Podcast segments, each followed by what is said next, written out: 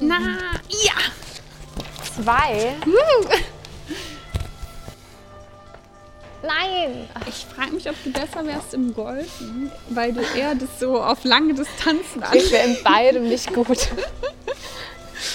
Aber ich war auch noch nie golfen, also ich weiß gar nicht, was da richtig ist. Okay. Dritter Versuch.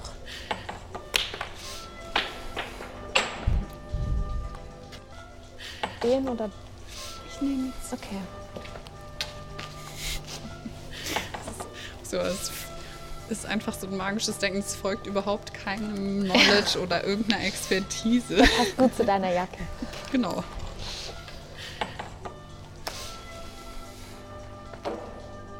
Wow. Wow. okay. You see here, kid, you gotta just go for it. Think about what comes after or what came before. You just gotta bend your knees, take a deep breath, and jump. And you might think, what if I fall? Well, what if you don't? What if you fly? Oh, that's real good. Hi, schön, dass ihr zuhört. Ich bin Sophie und das ist die dritte Folge Debütanz, unsere Gesprächsreihe, in der wir mit Autorinnen über ihre Debütromane sprechen. Das, was ihr eben gehört habt, waren Lisa Krusche und ich beim Minigolf spielen, denn getroffen haben wir uns für das Gespräch in einer abgelegenen Minigolfhalle irgendwo in Braunschweig. Lisa Krusche ist Schriftstellerin und hat sowohl in Hildesheim als auch in Braunschweig studiert. Sie hat schon in zahlreichen Anthologien und Zeitschriften veröffentlicht und auch schon einige Preise, unter anderem den Edith Radio Essay-Preis gewonnen. 2021 hat sie dann gleich zwei Bücher veröffentlicht. Ein Kinderbuch mit dem tollen Namen Das Universum ist verdammt groß und super mystisch und den Roman Unsere anarchistischen Herzen, über den wir für diese Folge gesprochen haben. Danach hat sie mich so ganz nebenbei gesagt im Spiel gnadenlos abgezogen. Ich wünsche euch viel Spaß beim Zuhören und bis bald. Lisa, ich freue mich sehr, dass du heute hier bist. Und bevor wir über irgendwas anderes sprechen, musst du einmal sagen, wo wir uns hier gerade befinden und warum wir uns hier befinden, weil du hast den Ort vorgeschlagen. Ja, ich freue mich auch voll, auch dass wir uns in echt sehen und dass wir uns hier sehen. Wir sind nämlich in einer ähm, Indoor-Minigolfhalle in Braunschweig und ich finde, das ist ein ziemlich cooler Ort, weil hier nicht einfach nur diese Minigolfbahnen in so einer großen Halle sind, sondern das halt auch ziemlich wavy ist und mit so einem Beach-Feeling. Also überall ist Sand, es stehen voll viele Palmen rum. Wir sitzen an so einem silbernen Tisch auf so, und an so, auf so silbernen Stühlen, wie man sie auch manchmal in einer Eisdiele oder so, an so in so Strandcafés hat, unter einem Schöller-Sonnenschirm. Ähm, und ja, überall stehen so aufblasbare Gummitiere rum und auch Bananenpalmen und so. Und ähm, ich mag irgendwie solche künstlichen, so ein bisschen trashigen und auch irgendwie kitschigen Orte richtig gern und habe auch das Gefühl, dass das voll gut zum Roman passt. Nicht nur wegen der Bananenpalmen, sondern weil ja auch, ich finde, dass dieses Indoor, diese Indoor-Minigolf-Anlage hier ist halt so eine Kategorie von Ort wie Kiosk. Und Kiosk ist ja zum Beispiel ein wichtiger Raum im Roman. Ja. Genau, du hast nämlich äh, dieses Jahr im April dein Debütroman Unsere anarchistischen Herzen ähm, veröffentlicht. Über den wollen wir heute auch sprechen. Vielleicht ähm, könntest du einmal in kurzen Worten für die Leute, die frecherweise dein Buch noch nicht gelesen haben, zusammenfassen, worum es geht, bevor wir in die Tiefe gehen. Ähm, in aller Kürze würde ich sagen, also es gibt zwei Protagonistinnen, Charles und Gwen. Ähm, beide haben einerseits mit ihren auf ihre Art schwierigen Familien zu kämpfen, andererseits irgendwie auch so mit der Abgefucktheit der Gegenwart. Und ähm, dann gibt es über den Roman eigentlich eine Bewegung aufeinander zu und ähm, ja, dann eigentlich auch eine gro große Liebe auf den ersten Blick. Ähm, genau, und es geht um ganz viele Sachen und ein ganz zentrales Thema ist zum Beispiel Freundinnenschaft. Ja, da werden wir auf jeden Fall äh, später nochmal drüber sprechen.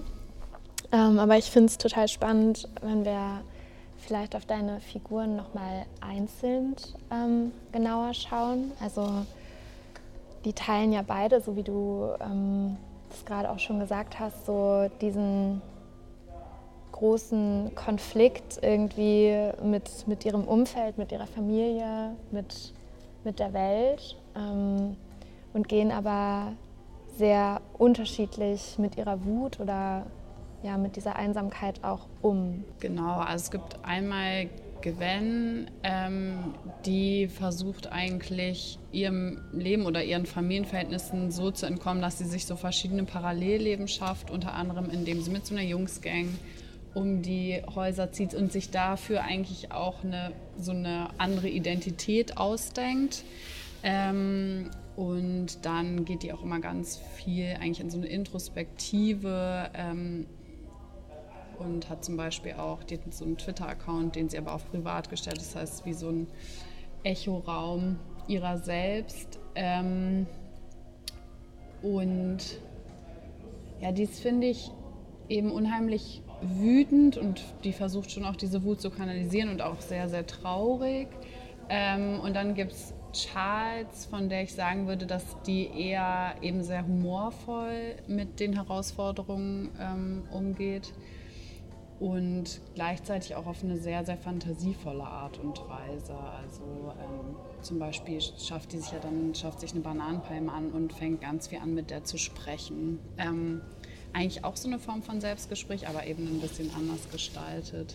Genau, und dies finde ich viel mehr so outgoing und ähm, ja, irgendwie, eigentlich sind die ja beide laut, aber ich finde, dass die auf eine andere Art laut mhm. ist als, als Gwen. Also sie richten ihre Energien ja auch irgendwie auf andere Dinge. Ne? Also ich, Gwen, die aus äh, so einem sehr konservativen Haushalt kommt, der irgendwie total kalt ist und in dem auch irgendwie so eine Enge herrscht, ähm, wo jeder am besten so klein bleiben soll, irgendwie wie es nur geht und in seinen Bahnen bleiben soll, versucht ja irgendwie mit sehr viel mh, mm, Gewalt irgendwie da so auszubrechen oder sucht irgendwie versucht sich wieder zu spüren, während Charles ja ihre Energie jetzt zwangsläufig darauf äh, richtet, diese Familie halbwegs zusammenzuhalten oder so ähm, ja darauf also dazu gezwungen ist, die auch konstruktiv irgendwie einzusetzen, ihre, ihre Energien. Also sie ist ja irgendwie wirklich ähm, die, die irgendwie als letzte versucht, diese auseinanderfliegende Familie zusammenzuhalten. Ja, genau, also genau, das ist äh, Gwen hat ja, das ist ja nicht nur ein Konzept, das ist auch ein sehr, sehr reiches Elternhaus, also sozusagen finanziell sehr privilegiert, aber wie du sagst, die sind ja unglaublich kalt, die sind ja eigentlich auch missbräuchlich. Mhm. Also der Vater schaut ja zum Beispiel zu, wie einer seiner Freunde sich an, an Gwen vergreift und macht eben nichts. Ähm, ja, das stimmt schon. Also die versucht es mit dem mit viel Gewalt zu entkommen, aber ja auch also mit einer Gewalt, die sie gegen andere, aber auch gegen sich selbst ja. richtet, ähm, aber ja nie eigentlich gegen ihre Familie. Also innerhalb von diesen Familienstrukturen bleibt die ja fast immer, finde ich, sehr still und sehr gedeckelt. Ähm, ja, und genau, Charlie.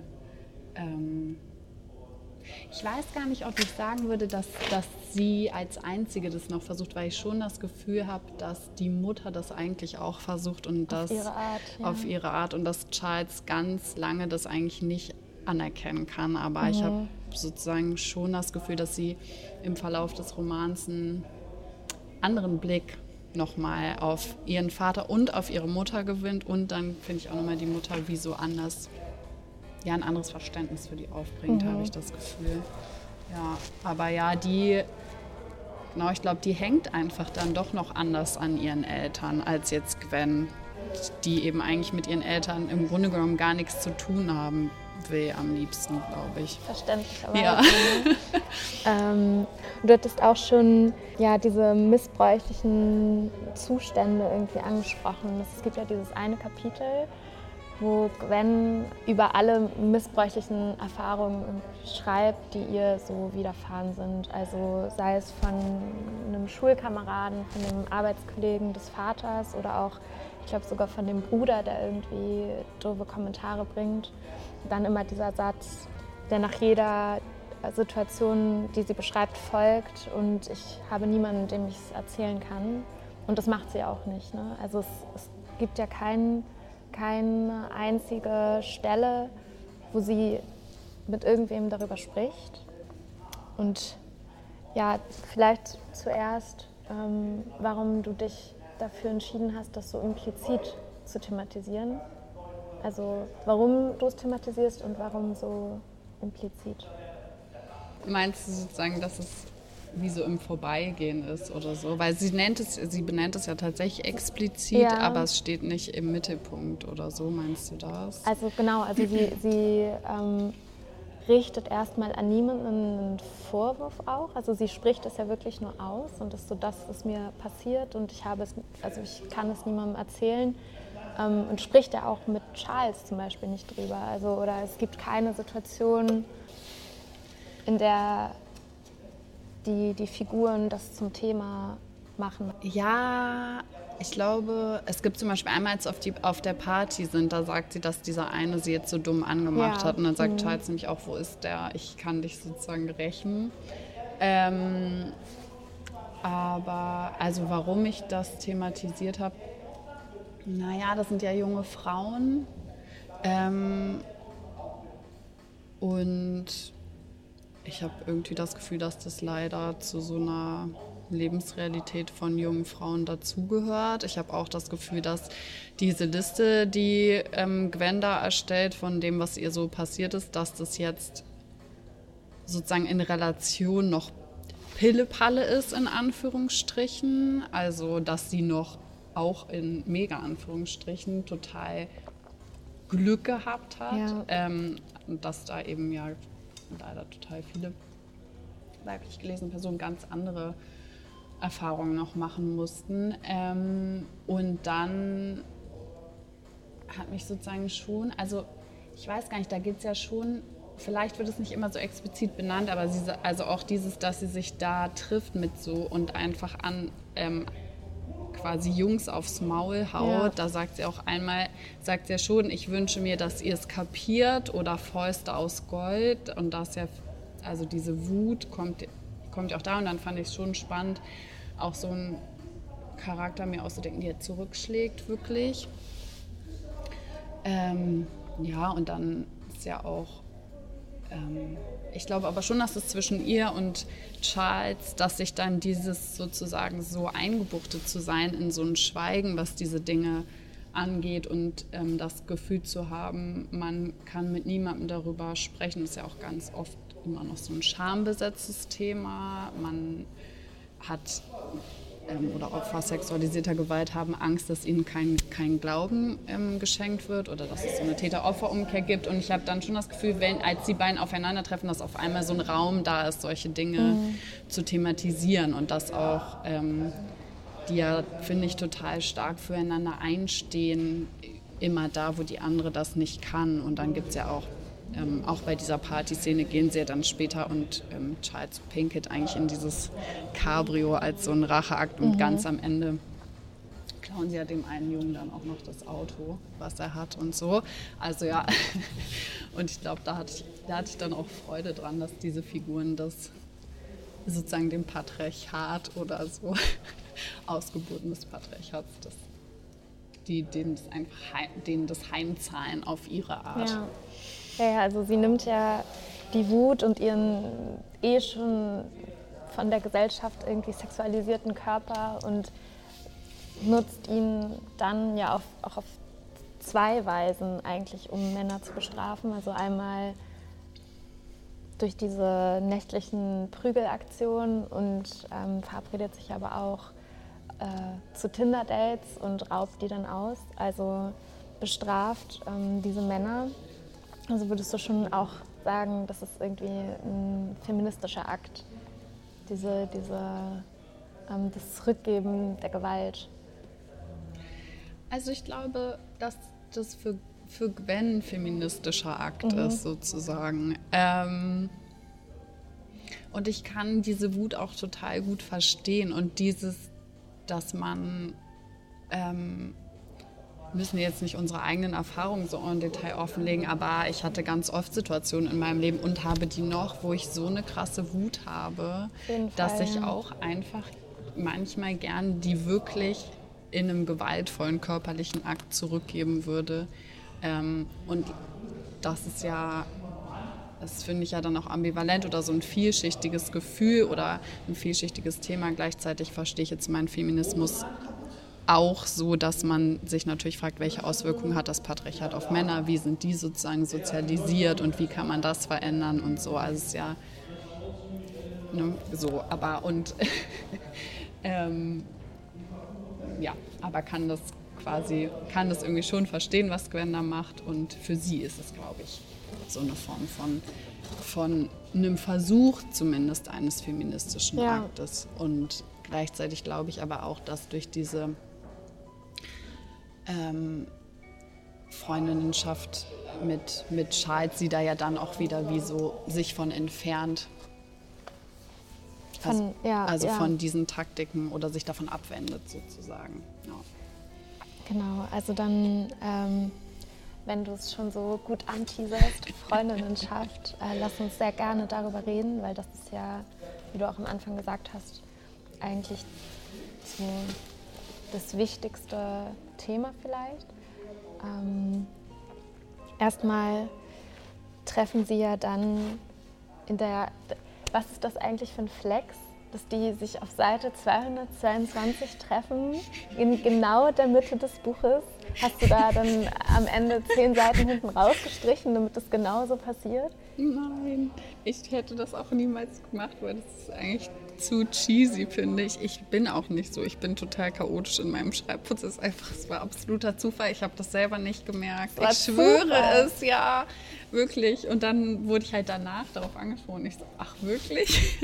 also, ja, nee, so, das, ich, hätte ich, also ich denke überhaupt nicht in solcher, in solchen Formalitäten und ich glaube, das okay. hätte ich auch nicht hinbekommen, ja. Krass. Krass. ähm, unterbewusst vielleicht. Ähm, das kann sein. Ähm, genau, sie treffen sich dann ähm, in dem Kiosk bei Sinan und ich glaube, du hattest es in einem Interview gesagt, sie erkennen einander und das fand ich eine schöne Formulierung. Also es ist ja wirklich, die treffen aufeinander und sind sich sofort positiv gesonnen und ähm, ich glaube, du hattest auch eben gesagt, wie so eine Liebe auf den ersten Blick. Was ich halt total toll fand, ist, dass das ja die eigentliche Love Story ist. Also es gibt zwischen Gwen, die hat ja irgendwie so einen Freund, der taucht immer mal wieder auf. Mo heißt er. Ähm, der ist irgendwie cool und da, aber auch irgendwie auch lange nicht da und das interessiert dann aber auch irgendwie keinen. Mhm.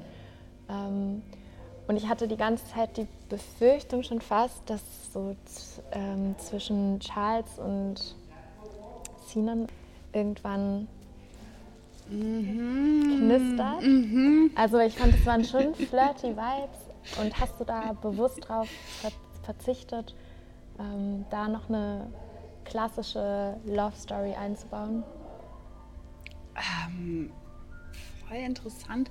Nee, das stand nie zur Debatte, glaube ich. Ich weiß nicht mal, ich bin mir gar nicht sicher, ob Charles auf ähm, Männer steht. Mhm. Zumindest interessiert sie das ja einfach nicht. Sie, also sie sagt es ja mal explizit, es interessiert sie einfach nicht so.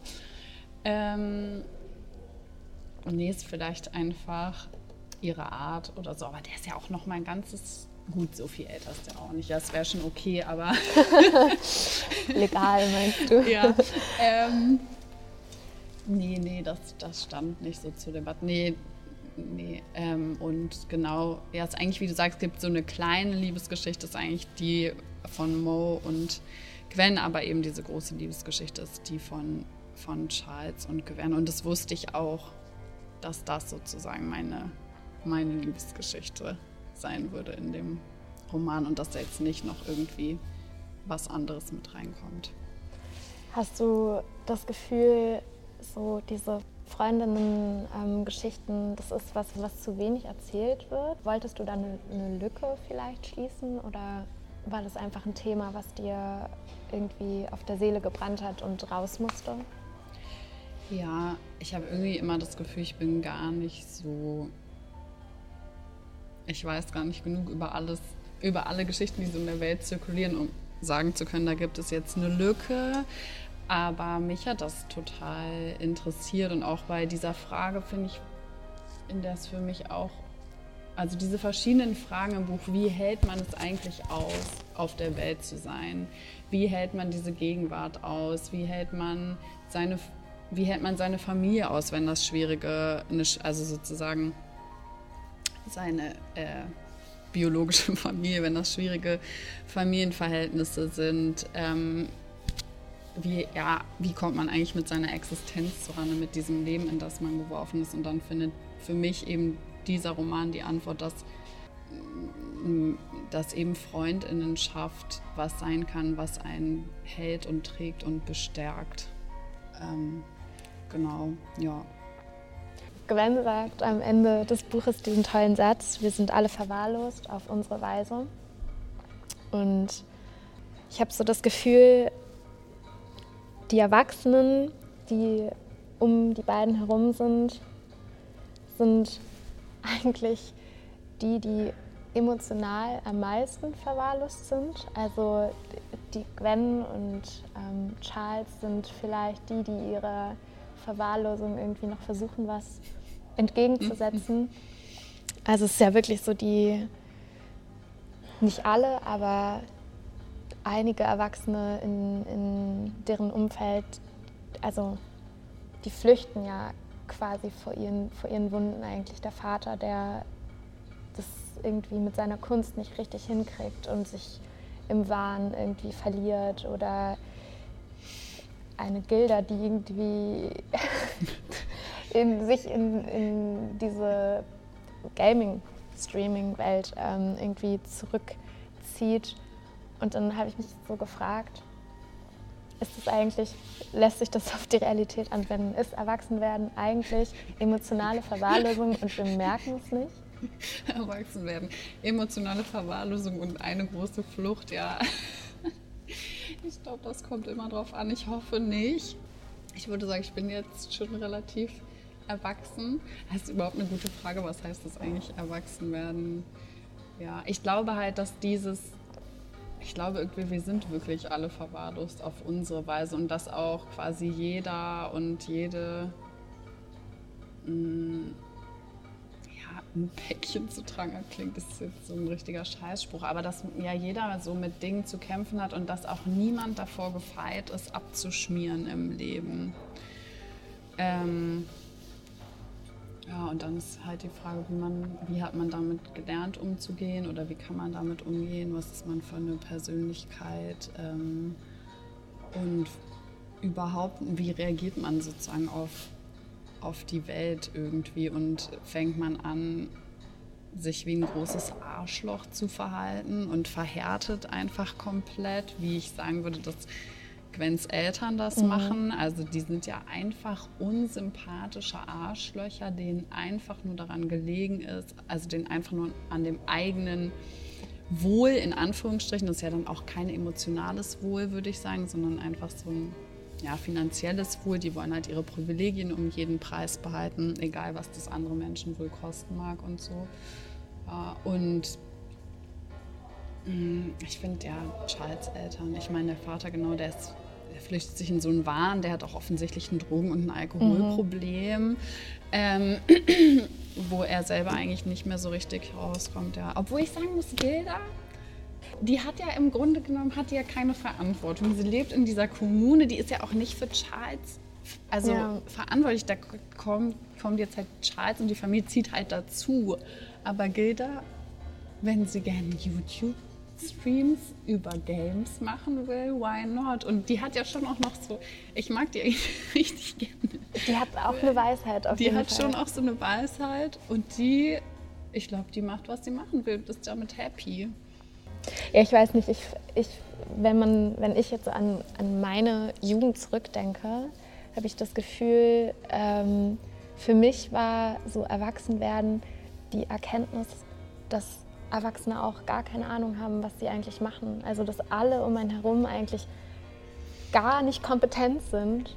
Und ich finde, das ist, äh, dieses Gefühl hatte ich äh, beim Lesen deines Romans halt dauerhaft. Ja, das stimmt. Irgendwie auch so eine, ich finde, das hat man ja immer noch so eine große Entzauberung, finde ich auch. Also man hat, finde ich, oder ich hatte immer von ganz vielen Leuten, auch so von sozusagen Autoritäten in Anführungsstrichen, im, dann immer so gewisse Vorstellungen oder doch, das sind alles so krass und dann wird man immer älter und merkt, ach nee, es sind alles auch nur Menschen Ja. sozusagen. Ja, das stimmt schon.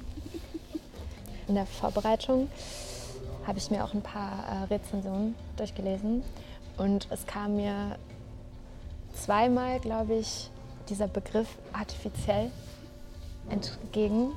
Und zwar wurde dir quasi vorgeworfen, die Sprache sei artifiziell. Und ich bin total darüber gestolpert. Ich irgendwie dachte, also zuallererst, wer hat den Anspruch auf Authentizität erhoben?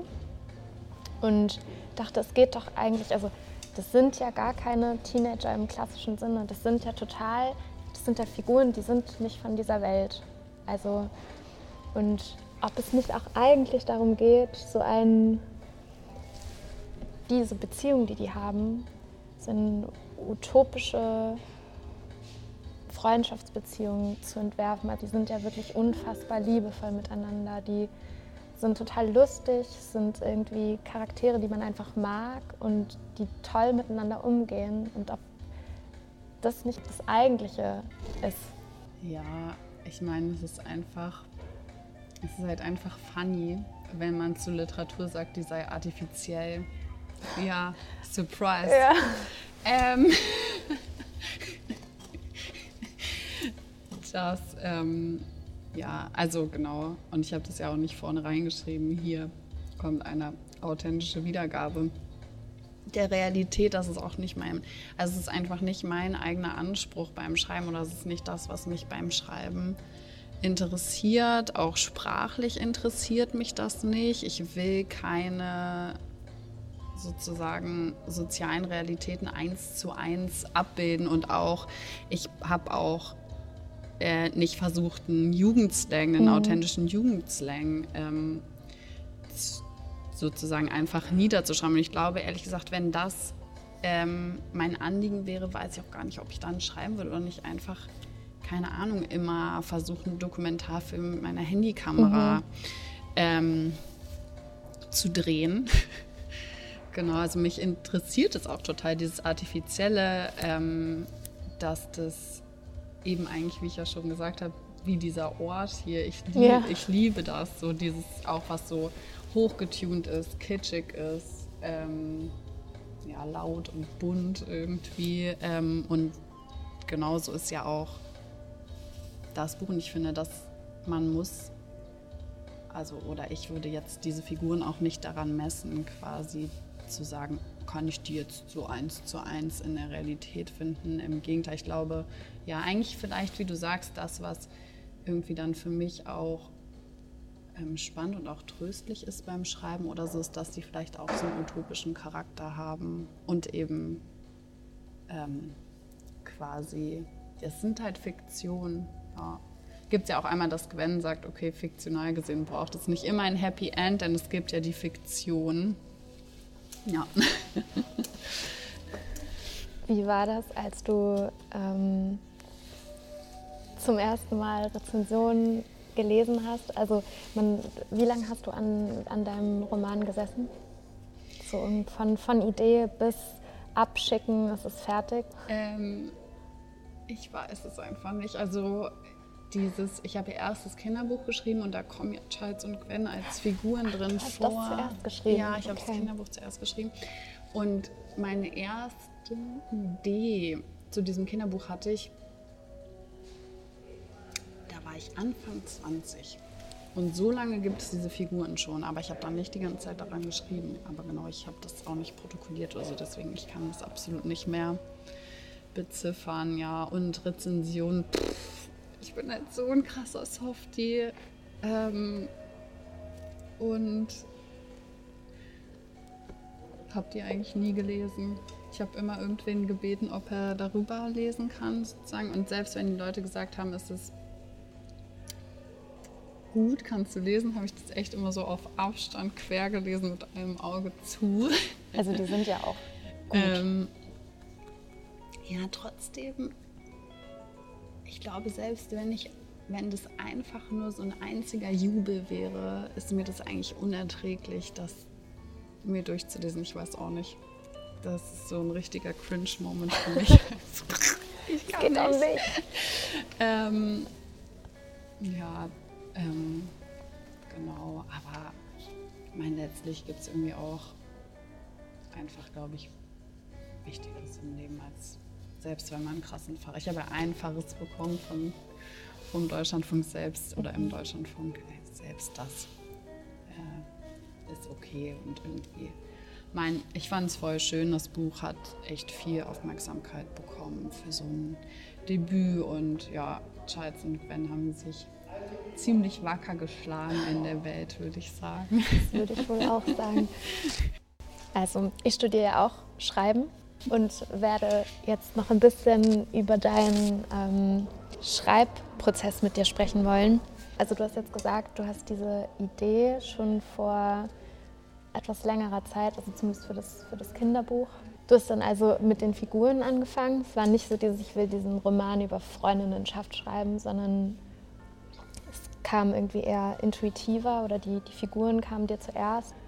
Ja, ich glaube, dass ich absolut chaotisch bin in meinem Schreibprozess ähm, und dass das, also ich glaube, dass ich kann es immer so schwer in Worte fassen und es ist wahrscheinlich auch alles ausgedacht letztendlich, was ich im Nachhinein darüber sage. Aber ähm, ja, ich habe, weiß nicht, wie es dir geht. Man hat ja manchmal einfach so einzelne Sätze oder auch mehrere Sätze oder Szenen im Kopf oder eben dann eben auch Szenen, wo Figuren drin vorkommen, genau. Und dann gab es halt diese Figuren. Ich wusste, ich mag die total gerne. Ähm, und dann hat sich da schon so mehr daraus entwickelt. Und dann kommen ja wie so Themen dazu, also Themenkomplexe, die mich interessiert haben, Theorien, die mich interessiert haben, die dann und ich glaube, dann läuft das erstmal alles wie so parallel und schwirrt so in diesem Universum rum, was der eigene Kopf ist so.